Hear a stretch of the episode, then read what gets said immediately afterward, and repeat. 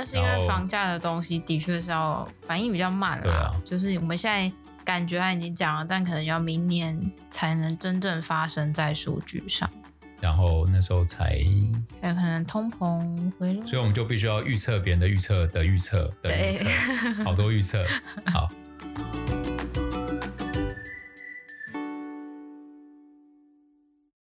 大家好，欢迎来到 Hugh 说财经，我是 Hugh，我是 Sarah。啊、跟大家一起看一下上周市场哦。上周三大指数都跌快三个 percent 哦。标普五百跟道琼是跌二点九，然后纳斯达克是跌三点零一。反而小型类股 Russell 两千是最抗跌哦，只跌了零点八九。那年至今的话，三大指数都已经跌到两成了，跌最少是道琼跌二十点九五个 percent，标普五百是跌二十四点七七，纳斯达克一百是跌三十二点七七。Russell 两千是跌二十五点八六，那科技类股现在是跌最多的。然后欧洲五十上周是跌零点九一，年至今跌二十二点八。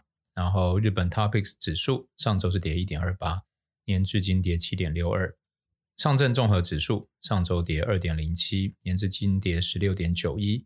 香港恒生指数有一个补跌的感觉哦，跌了四点零六，年至今跌了二十六点七九。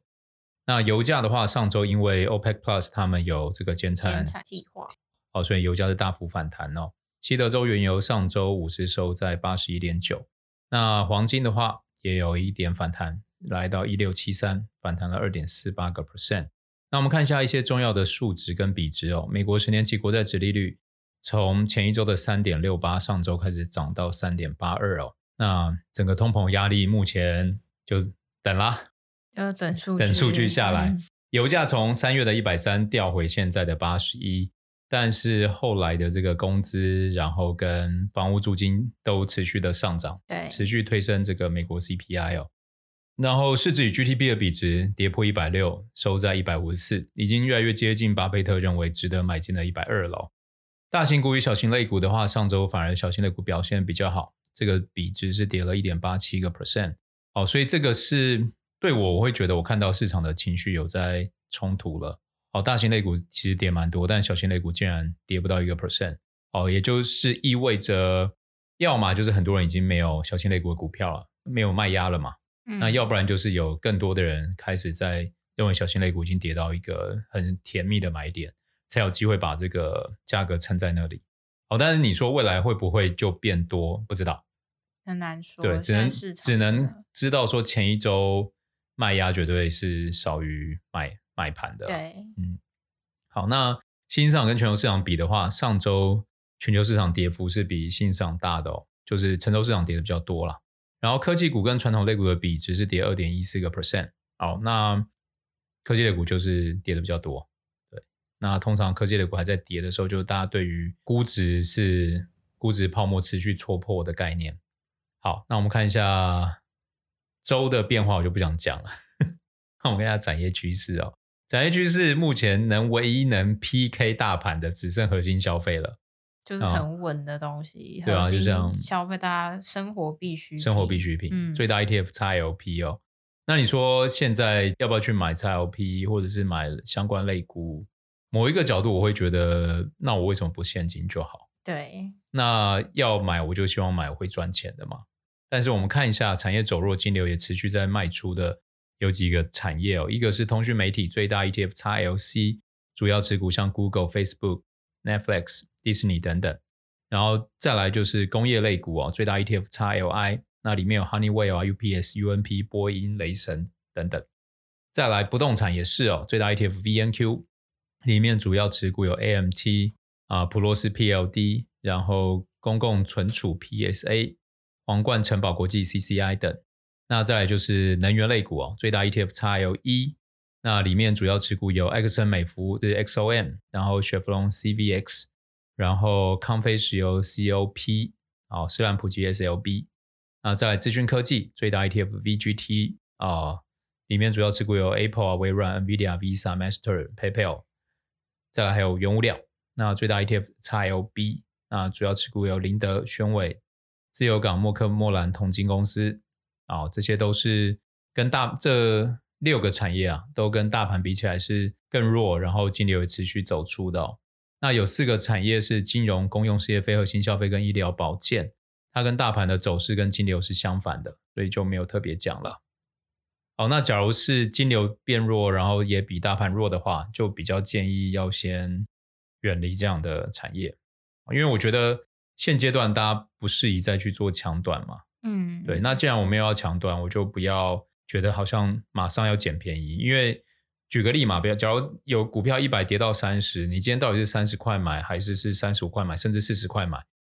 当它能涨回一百的时候，其实你都是赚的非常非常多嘛。对。但是，假如你是比如说五六月买，你可能那时候一百跌到六十，你已经觉得太便宜了，我要抢个短，嗯、结果它就再腰斩给你看嘛，跌到三十。对啊，所以我觉得就不用急，等真的你看到市场已经有越来越多买盘去撑住市场的时候，我觉得那时候再来进场就好。好，接着我们来看一下一些机构法人对市场的看法。第一个就是我们看到更多的机构发出了衰退的警示哦。世界贸易组织还有世界银行都表示，全球面临多项挑战，全球经济呈现逆风的状态哦。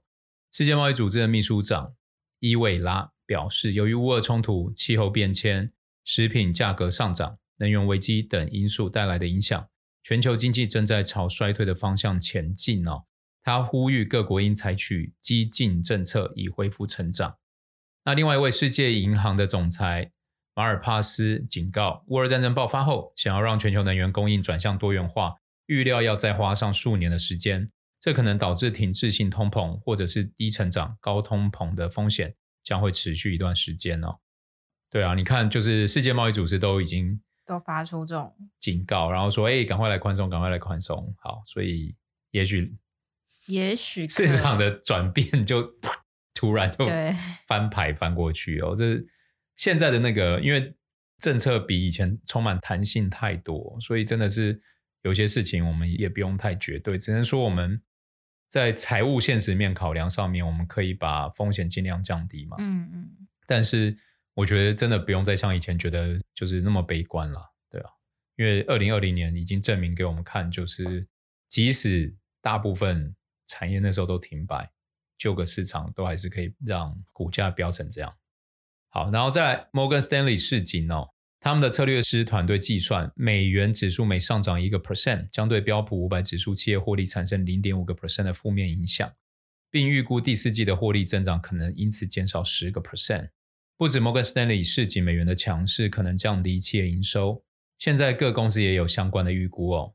像软体商 Salesforce 就预估，外汇波动将使他们全年营收减少至少八亿美元，比原本预估多了两亿美元。然后 PNG 也预测本会计年度税后收入将减少九亿美元。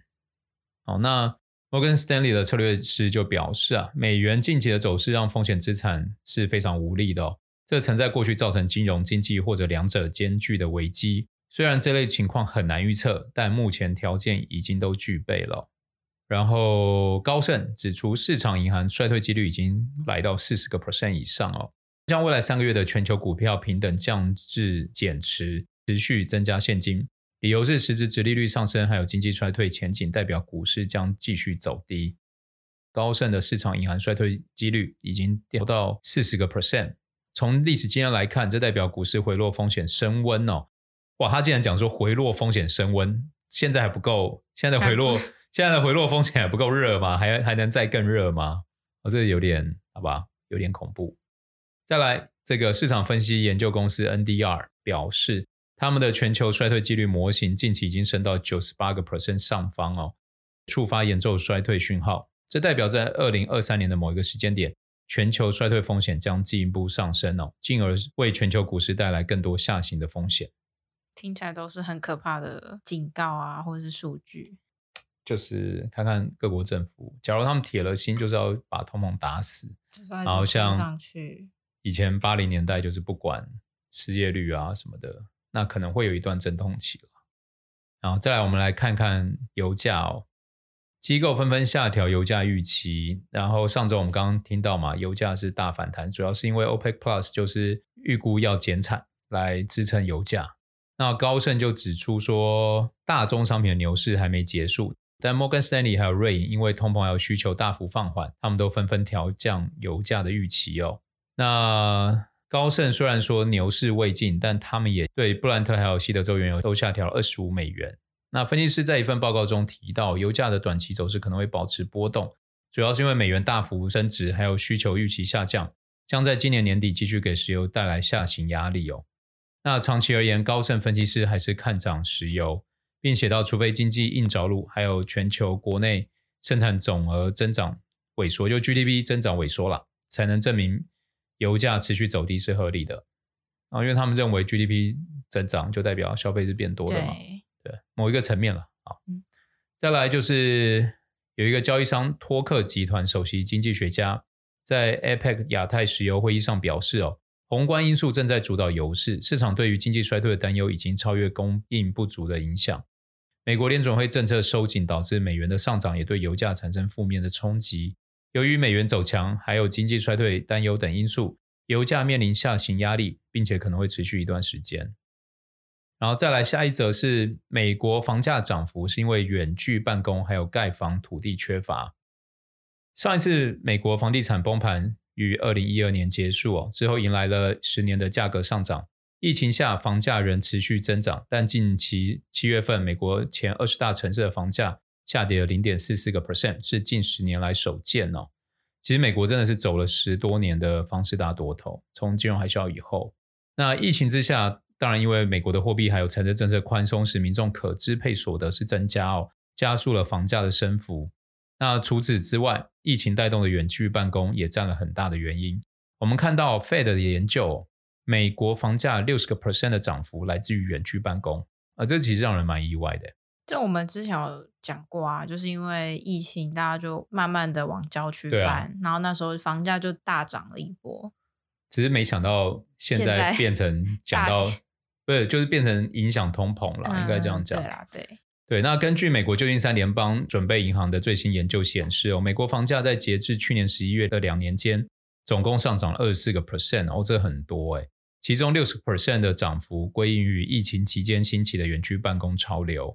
那给大家预期远距工作可能变成永久现象，因此带动原本偏远低房价的上涨，进而推升了通膨哦。那 Fed 的研究发现，远距工作比例每增加一个百分点，房价会跟着上升零点九个百分点哦，对房租也有同等的拉抬效果。那应该大家都要结束远距啦，房价怎么还没下来？但是很多公司就觉得远距不错。的确是有很多公司就觉得这样的模式也不错，然后就不用再回去办公室上班了，也是蛮多这样的企业。真希望有一天我们公司也可以这样，就我们一个礼拜来上也有能力这样，两天班，要有能力，三天班。假如我们有能力的话，当然我相信董事会是会过的哈。根据《华尔街日报》报道，因为土地使用限制、公路、铁路等基础设施投资不足。导致地产开发商越来越难在人口密集的都市找到理想的建地，因此可以用来建造住房的土地已经供不应求。诶，其实我看到这新闻，我是蛮讶异的。我想说，美国地大物博的，不就是到处都到处就你就买块地自己盖啊，就可以盖了。嗯，然后研究地价的罗格斯大学商学院教授表示，哦，美国住宅用地的价值预估超过二十兆美元，土地现在占美国房价的四十七个 percent。但十年前，二零一二年只占三十八趴，在更早的一九六零年代，更不到二十个 percent 哦。此外，疫情炒高了荒地的价格外，也加剧了这些新兴城市的住房短缺问题。然后，随着美国联准会的持续加息，房贷利率上涨到二零零八年以来最高哦，这一点就打击了房屋市场。美国的全国房地产经纪人协会指数显示，八月份购买二手房的合同签署减少两个 percent，是八十八点四。这是自二零一一年以来最低的水平哦。此外，美国八月成屋销售总额占七月份小幅收缩零点四个 percent，年减十九点九个 percent 哦，显示房屋市场正在冷却。根据美国最大的这个线上不动产公司 Zillow 对一百零七位经济学家还有住房专家的调查显示，有四十四个 percent 表示到二零二三年底，美国房地产市场将转向有利于购房者。随着房价的下跌，房地产市场渴望从卖家的市场转换成买家市场哦。对想要购屋来说，房屋价格的回落不只将有越多人重新回到购屋市场，重新签约的房租也渴望下降。对联准会来说，也是一个能抑制高通胀的好兆头。其实这感觉我们都已经都看到了，只是就是我们等于在等待它发生嘛。对啊，就是啊，赶快赶快房价回落啊，租金赶快回落。但是因为房价的东西的确是要反应比较慢啦，啊，就是我们现在感觉它已经讲了，但可能要明年才能真正发生在数据上。然后那时候才才可能通膨回落，所以我们就必须要预测别人的预测的预测的预测，好多预测。好，反正我们就跟着市场嘛，大家一起一起经历历史事件。再来我们看到英国市场哦，英国政府因为大规模的减税政策导致英镑狂贬，再次遭到抛售哦。那英国央行紧急出手救市，宣布将买进长天期国债，避免金融危机爆发。那这一次的导火线主要是因为首相特拉斯推动减税还有能源补贴，期盼拉抬经济成长，但市场却大举抛售英镑还有英国公债，导致公债殖率飙升，影响了退休金、房地产市场，并升高了经济衰退风险。因此，英国央行在上周三紧急宣布无限量临时购债，并推迟 QT 出手救市，在二级市场上狂买剩余期限超过二十年的传统英国国债。希望借此注入信心，恢复市场秩序。的确啊，英镑就从一点零四最低一点零四，现在又回到一点一二，所以英国的干预比日本央行的干预强得多，有效多了。嗯，然后贝莱德开始冻结一些负债驱动投资策略的高风险基金哦，将资产直接平仓转为现金，引发了争议哦。就是只说有一些那个基金或者是投资的客户是有使用 leverage。然后他就强迫他们将资产平仓转为现金了。嗯，但这个我我这个应该都在合约里面啊。就是你碰到那个警示金额的时候，你要么就补现金嘛，你要么就是被迫平仓嘛。那只是平仓可能有一些问题是，他假如是全平可能不必要，可能大可不必。他可能他可能只需要平二十趴或三十趴。嗯，对啊。不过发生争议的是那个那种退休金的基金啊，就他没有办法决定。也他也不能觉得啊，你这个决定做得不好，我就我就退出不保，就像我们的劳保一样，你能说啊我不要这样就不行啊，才会引发争议啦。哦，罚一罚啦，都罚一罚。好，高盛说建议做空英国公债哦，并下调英镑汇率预测。两位高盛分析师在报告中写道，建议全面做空英国债券，并将三个月、六个月、十二个月英镑兑美元的汇率预测分别下调到一点零五、一点零八跟一点一九。哎，这怎么听起来英镑是越来越强？因为他们预计英国公债的疲弱走势将持续，除非货币或财政方面的政策发生持久性的变化，否则难以恢复市场对英国的信心。有没有？大家会不会觉得有点冲突我下调对英镑预期，三个月是调到一点零五，六个月调一点零八，十二个月调到一点一九。哇，那不代表英镑要涨了吗？对啊，听起来好像。好，最后一个消息就是女股神 Kathy Wood 他们要做首次的私募哦，散户只要五百美元就可以申购。那这个申购是因为它是限制性赎回，就是你未必可以想赎回就可以赎回。然后他投资的目标是七十个 percent 是未上市公司，三十个 percent 是上市公司哦。所以对有兴趣的朋友可以了解一下。对啊，不予置评，因为就是他就是要一个长期投资嘛，对啊，对啊。那假如你今天经历了他他的那个基金被赎回一大部分，对啊，他明明就一直在强调，我就是要做长，我就要做长的。他说我是看五年的，看十年，结果你还五个月、十个月还在比说怎么绩效这么烂，对，这就不开心了。女女股神是该骄傲的吧？对，哎，所以我们今天要讲。我们上礼拜讲汇率市场嘛，然后我们讲完美元之后，我们今天要讲其他的货币，包含欧元啊，然后英镑、日元，还有人民币。那我们先讲欧元啊，欧元今年年初至今对美元已经大约贬了十三个 percent 啊。那自一九九九年发行欧元以来，几乎没有低于美元，唯一低的就是刚发行的那一段时间，然后。近期当然就是欧洲的能源危机，好，二十年来首次跌破，这个其实真的也让 Hugh 很压抑，对啊，我还记得跌破那天，你又说一比一了，怎么一比？超惊讶的。听众朋友们可能会觉得啊，欧元很烂，欧元很烂。我跟你讲，美元这么强哦，后面会带来的金融风险是很高的。嗯，对啊，我我就是我看到的那些担忧是来自于后面可能有的金融风险。那为什么欧元会跌成这样？就是经济面临衰退，再加上欧美的利差，使资金流出美元啊。那主要当然第一个，欧洲那边景气预测很不明朗。我们一直在强调，就是市场最怕什么？不确定性嘛，不确定性，对吧？所以你看能源问题，然后经济衰退风险又变高。那现在那个欧元区的衰退风险从以前的预估六十个 percent 到八十个 percent。虽然美国的衰退风险现在刚刚我们讲，是不是有人预估九十八趴？Whatever，反正现在就是大家对于欧元区远担忧于美国。嗯，然后你看欧元区 PMI 从今年的五十八跌到四十八，显示他们的制造业活动是放缓的哦。然后再来就是因为美国一直升息嘛，然后美国升得很快，升了两百二十五个基点，然后欧洲央行只升了五十个 bips，所以这个利差也带动了这个资金往美元流嘛。嗯，但是我跟你讲啊，这一点跟我们学经济学是刚好相反。怎么说？经济学就是你升息，你的货币要贬啊，对对不对？那现在美元升息，美元在涨，所以好吧，Hugh 实在很爱很很爱挑战这些。教科书上面写的，我觉得就不是事实，你就不要写出来教别人嘛，误导大家。他要有很多但书啦，我觉得要写很多但书，就没有办法那么多情境，对啊，没有办法那么直观嘛。那我们看看欧洲各国政府接下来会做什么。欧洲央行在九月八号宣布升息三码，这是欧洲央行史上最大规模的升息幅度啊。那目前欧洲央行预计二零二二年平均的 CPI 年增率到八点一个 percent，其实跟美元非常接近啊。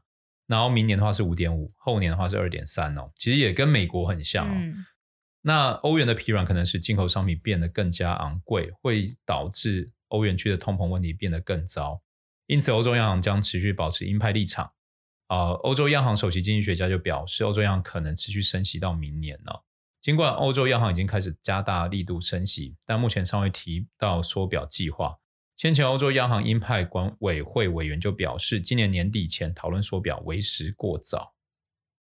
哦，他们的升息的那个幅度跟时间都慢人家很多，这就是欧元区的很大的。但他们要考虑的真的也很多，对啊，对啊，他们那么多国家，啊、那么多地区，没有错，然后他们还要有一个共识。真的，所以开始有一些声音出来，就是欧元末日啊。嗯，因为你看，像英国脱欧，似乎好像比没脱好，虽然刚脱很惨，对，对，但是现在长期来看，好像好，好像似乎比较好。虽然我还记得当时的那个 Google 的搜寻，嗯，英国人其实并不太知道脱欧会带来什么，对，而是他们投完了以后，对，然后才去 Google 说 脱欧会，会怎么样？对对对，嗯，那时候。哎呀，这我觉得就是那个社会心理学很有趣啊。嗯嗯，然后我们可以看到，现在各国都在努力的祭出一些措施来缓解能源危机对消费者的冲击哦。欧盟委员会提议对化石燃料公司课税，德国推出四百亿欧元的援助计划，以协助消费者因应高昂的电价。法国已经将能源价格涨幅定在十五个 percent 以内哦，最快明年一月上路。那我们看看分析师怎么看。眼村的策略分析师预测欧元将跌到零点九五美元，哎，其实也差不多到啦。摩根斯丹利的分析师预测，截至本季度末，欧元对美元的汇率将是零点九七。那德意志银行外汇研究主管指出，爆炸性上升的能源进口价格对欧元不利哦，欧元将继续徘徊与美元在价平水准。好，所以大家其实。应该目前就是就认为零点九五到一嘛，来来回回就现在的位置，嗯、所以短时间欧元变化应该不会太多了。那接着我们看一下英镑的汇率表现哦，英镑对美元已经大贬了十七个 percent 哦，然后也让英镑创下三十七年来最新低点的记录。有人担心会不会重演一九七六的英镑危机哦？一九七六英镑危机就是也是能源费用飙涨，财政支出大幅提升哦。英镑脱离金本位并贬值，英国甚至被迫向国际货币基金组织求援数十亿美元，这是当年的状况。现在其实很难想象，嗯，对啊，因为那时候金本位这件事情真的让大家财政状况抓襟见肘。那现在就是大家可能会讲说啊，那你就再留子孙啊，印了那么多钱，发了那么多货币，不就再留子孙吗？但我不知道，大家可以去看看赤字迷思。哎，我们之后会讲，讲我们之后会讲赤字迷思，就是我觉得这是一个很新的算财政理念吧，对，对新的货币理论的观点吧，对啊，因为我说真的，我们也不知道对错啦，因为就像我刚刚讲，哎，升息不是货币要贬嘛，嗯，但也没有啊，所以我们都一直一直在一起见证很多历史跟现况嘛，那大环境的改变影响的因素真的太多，那我觉得我们就是希望提供一些新的角度，然后让大家听众们朋友们可以。可能有的人听一听就突然开窍了，就是扑通连到了什么，然后就觉得有些事情变单纯了，有些事情就变容易了，对不对？那就希望有这个效果。那我们看一下英镑为什么会跌哦，其实也跟通膨、经济衰退风险一样。那英国正在经历经济衰退的风险，其实又跟欧洲跟美国一样。但然后我跟你讲，其实各国都一样，但是现在就是比谁严重，对，比谁。未来更就是可能未来三到六个月更难过吧。嗯，那英国八月 CPI 同比增长九点九个 percent 哦。那因为汽车燃料价格的下降，较七月份增长的十个十点一个 percent 小幅回落。但英国央行仍警告，英国家庭实质收入将进一步下降，并在短期内进一步推升英国 CPI 涨幅。那英国政府要怎么做呢？第一个，他在上周将基准利率从一点七五上调到二点二五个 percent 啊，抑制通膨。然后为能源问题推出一千五百亿英镑的救援哦，是新冠疫情宣布的七百亿英镑救助计划的两倍。然后英国政府再做了一件五十年来最大规模的减税，四百五十亿英镑的减税措施。该方案将在未来五年耗费一千六百一十亿英镑。政策宣布后，英镑还有英国国债惨遭抛售，投资者还有经济学家均担忧英国已经庞大的债务负担将很快会失控哦。那我们看看分析师怎么看呢、啊？前财长萨默斯表示，英国的表现有点像一个新市场把自己变成下沉市场。在英国脱欧央行政策落后曲线之后，现在又来了减税措施。他认为英国将在很长一段时间因为糟糕的总经政策而被记住，而且英国正在为英镑对美元贬破评价创造新的条件。听起来他就觉得他们做的不够好，然后汇率又慢，然后对又慢又蠢。然后他们又觉得你的政策跟升息是相反的，对，我不知道你到底要怎么做。但目前看起来是好像似乎有点效果嘛，英镑有一点起色。那是他们央行干预啦，就是下去买啊，对，买完好像就可以空了哦。好，花旗分析师表示啊，在经济形势不断恶化的情况下，英国将发现越来越难以为他们的赤字融资哦，因此英国必须放弃一些东西，而这些东西将。大幅的降低英镑的汇率，并预估英镑对美元未来几个月将在一点零五至一点一美元之间交易，且贬向平价的风险已经增加，真的是蛮可怕的。Incomparable。那我们接下来看日元。好，最后我们来看一下大家最近最想去的国家——日本。日元，日本从二零一八到二零二二年期间呢、啊。日元一直都在一百零五到一百一十五之间哦，但今年一月跌幅已经超过十九个 percent。然后九月二十二，日本央行召开金融政策决定会议，一致投票同意维持大规模货币宽松政策的方针。决议公布后，东京外汇市场立刻抛售日元并购入美元，使得日元一度跌破一百四十五对一美元哦，这是日元二十四年以来首次跌破一百四十五日元大关。那日元为什么会跌呢？当然，因为第一个，日本维持低利率政策，资金也转往其他升息的国家哦。我跟你讲，这在十几年前的故事就不是这样子。嗯，那时候是怎么样？那时候大家要避险，就是避到美元、日元跟瑞郎。嗯，然后现在大家避险不避到日元了，现在就到美元去了。对，所以这背后一定有一些驱动原因改变。那我能想到最直接的，并不是经济好坏。我能想象，第一个应该是财政政策的改变，跟十几年前不一样，对吧？那我觉得美国等于在二零二零年这一段，就是疫情发生的这段时间，他们的财政反应的迅速跟力道，赢得市场对于他们这个货币的信任。嗯，所以这一波大家真的在担忧景气衰退的时候，钱都往美元走了，嗯、对吧？就不再往日本走。那金融海啸，那毕竟正央是在美国嘛。但是造成的涟漪也把所有的货币都拖下水，但日元那时候变得走得很强，对吧？但这次又完全不一样。对，这是完全不一样。然后美日两国货币政策相反哦。日本是一直很渴望出现通膨的国家，但我觉得他们要出来啦，因为货币变成这样，输入性通膨马上就要降临了。其实应该是已经在降临了。好，那日本长期利率一直都是负的哦，所以他们一直执行大量的直化与量化宽松政策，叫 QQE。但是通膨通常只有昙花一现，而且因为日本政府每个月花固定的钱进行 QQE，最后导致日本国债有四十个 percent 都在自己的手里哦。因此，二零一六年日本实行 QQE 加上直利率曲线控制，又称 YCC，将日本十年期国债殖利率控制在零个 percent 左右的区间，作为货币政策。日本政府在全球央行都在升息的期间，仍然维持这样的政策，导致利差被扩大哦。哦，什么叫 QQE 呢？呃，QE 大家都很熟悉嘛，Q 就是增加货币供给量，E 就是增加银行资金的利用程度，标准放宽，所以就是 QE 政策量化宽松。那再加一个 Q，就是再加上直化宽松，比如说日本加上直化宽松，将通膨控制在两个 percent 以上，然后他们就是有这样的一个目标。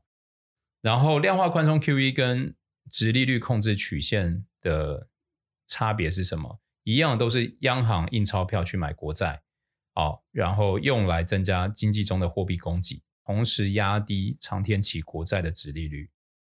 那不同的变因是。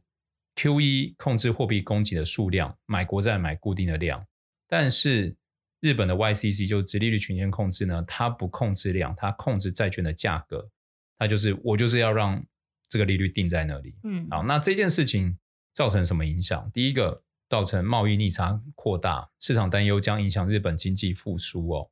我们看到的数据，日本即使日元贬这么多，出口量却不见扩大，这将不利于企业获利能力。那日本能源高度依赖进口，又碰到日元价格走贬，进口额剧增，目前已经是连续贸易赤字记录拉长到十三个月了。且能源与食品进口价格上涨，可能早成为日本内需消费冷却，影响日本经济复苏哦。然后再来就是过往日元贬值时，外资会选择买进日股，因出口竞争力上升。但现今的局势完全相反哦，外国人在今年一至八月净卖出二点七兆日元。与二零一三年一至八月净买入九点一兆日元完全反向的操作，然后美元计价的日本 GDP 倒退三十年了。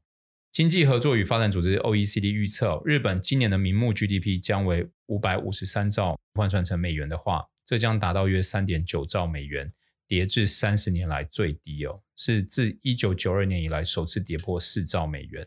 这数字听起来我有点意外，你也意外吗？有点意外，日本。这么惨的，因为你换算美元的名目 GDP，嗯，已经跌破四兆美元，嗯、而且是等于三十年来最低。那我们看看进入这个状况，日本央行做了什么？第一个当然就增加口头警告啊，第二个就干预了嘛。所以在九月二十二号，日本出手干预日元汇率哦，短短二十分钟左右，日元从一百四十五点九攀升至一百四十二点二水准，日元走阳，美元走贬，这也是一九九八年六月以来。日本政府还有央行首度介入汇市，然后现在好像在一百四十四点多嘛，所以干预以后又回贬了。对，好，那我觉得这其实很恐怖哦，就是刚刚讲英国，感觉已经像前财长墨菲斯是不是？沙默斯、嗯。美国前财长沙默斯刚刚有讲嘛，就是英国的表现很像新兴市场把自己变成下层市场嘛，就是他们的政策很糟糕，所以让他们货币变得大家都。要急着抛售，对，那我觉得看起来日本感觉更糟，因为它的干预根本等于没有干预嘛。因为你看，像英镑一干预是至少一零四到一一二啊，至少反弹了七个 percent 多嘛。嗯、那你看日元的干预，第一个它反弹一点点，第二个后来又下去了，对啊，再隔一周哎又下来了，嗯、所以我觉得那个挑战的那个极限会一直被测试，对啊。那我们看一下哦。分析师怎么看？野村综合研究所说，市场规模巨大，外汇存底实际上无法覆盖所有市场，这种干预难以延续哦。然后，一个纽约研究公司的创始人表示，日本财务省还有央行正努力让日元对美元汇率持续在一百四十五以下哦，但他们并不认为会让美元对日元汇率大幅走低，因此汇率可能会保持在一百四到一百四十五之间。那有避险基金经理人表示啊，虽然只有干预可能还不够，但日银正在踩刹车，并表示日银的行动可能让日元维持在一百五十下方，甚至扣在一百四十五左右。最后，最近人民币也贬嘛，啊，主要原因实体经济疲软，信贷规模走弱，然后美中的政策也开始背离。那现在我们看看这个分析师怎么看中国？中国自己的分析师中银证券全球首席经济学家表示，哦，随着一篮子增长政策以及持续政策逐步落地生效，人民币汇率最终将回归反映大陆经济稳中向好的基本面状况。哇，这个讲话就是非常的正 政治啊。好，然后重量联行考虑到当前中国宏观经济体量扩大，韧性更强，汇率市场增强对外部冲击的抵御能力哦，金融体系自主性还有稳定性更强，强势美元对中国的影响有限。好，这是中国自己的分析师。都在讲官话哦，你完全听不出来到底会怎么样，就官话。那我们看看外部的分析师哦，野村说，由于大陆自身经济困境与欧洲经济衰退风险，哎，马上就变困境了。刚刚不是有人，不是有分析师说，哎，大陆的经济稳中向好吧，稳定很好。然后预计今年年底人民币对美元可能贬到七点二。然后呃，凯投宏观首席中国经济学家。他指出，他不认为会远远低于七哦，当然有点超过他们在贸易期间看到的七点二。所以总结，目前美元与其他国家相比，经济仍然强健，升息幅度最大，且保有高度的货币政策自主性哦，也没有欧洲地区能源危机的风险。日本干预汇率的措施，目前分析师预测是无法长久哦。最后，中国人在等待二十大前的止跌措施，因此就短期而言，美元虽然维持强势的几率还是会很高。哇，讲汇率真的有够累，希望大家不要不要睡着啊！还我们就是要让大家睡前听助眠这样。好啦，就是我们要重申哦，就假如你们除了听以外，然后想要呃，就是更深入的了解为什么我们刚刚会这样讲，那我们都有备注出处，那大家可以。因为我们那个 podcast 下面都会有连接，你可以填一些资料，对，你可以填一些资料，我们就会主动把这些文章寄给您，让您做参考。嗯，好，那以上就是本周的 Hugh 说财经，我们下周见喽。下周见，拜拜。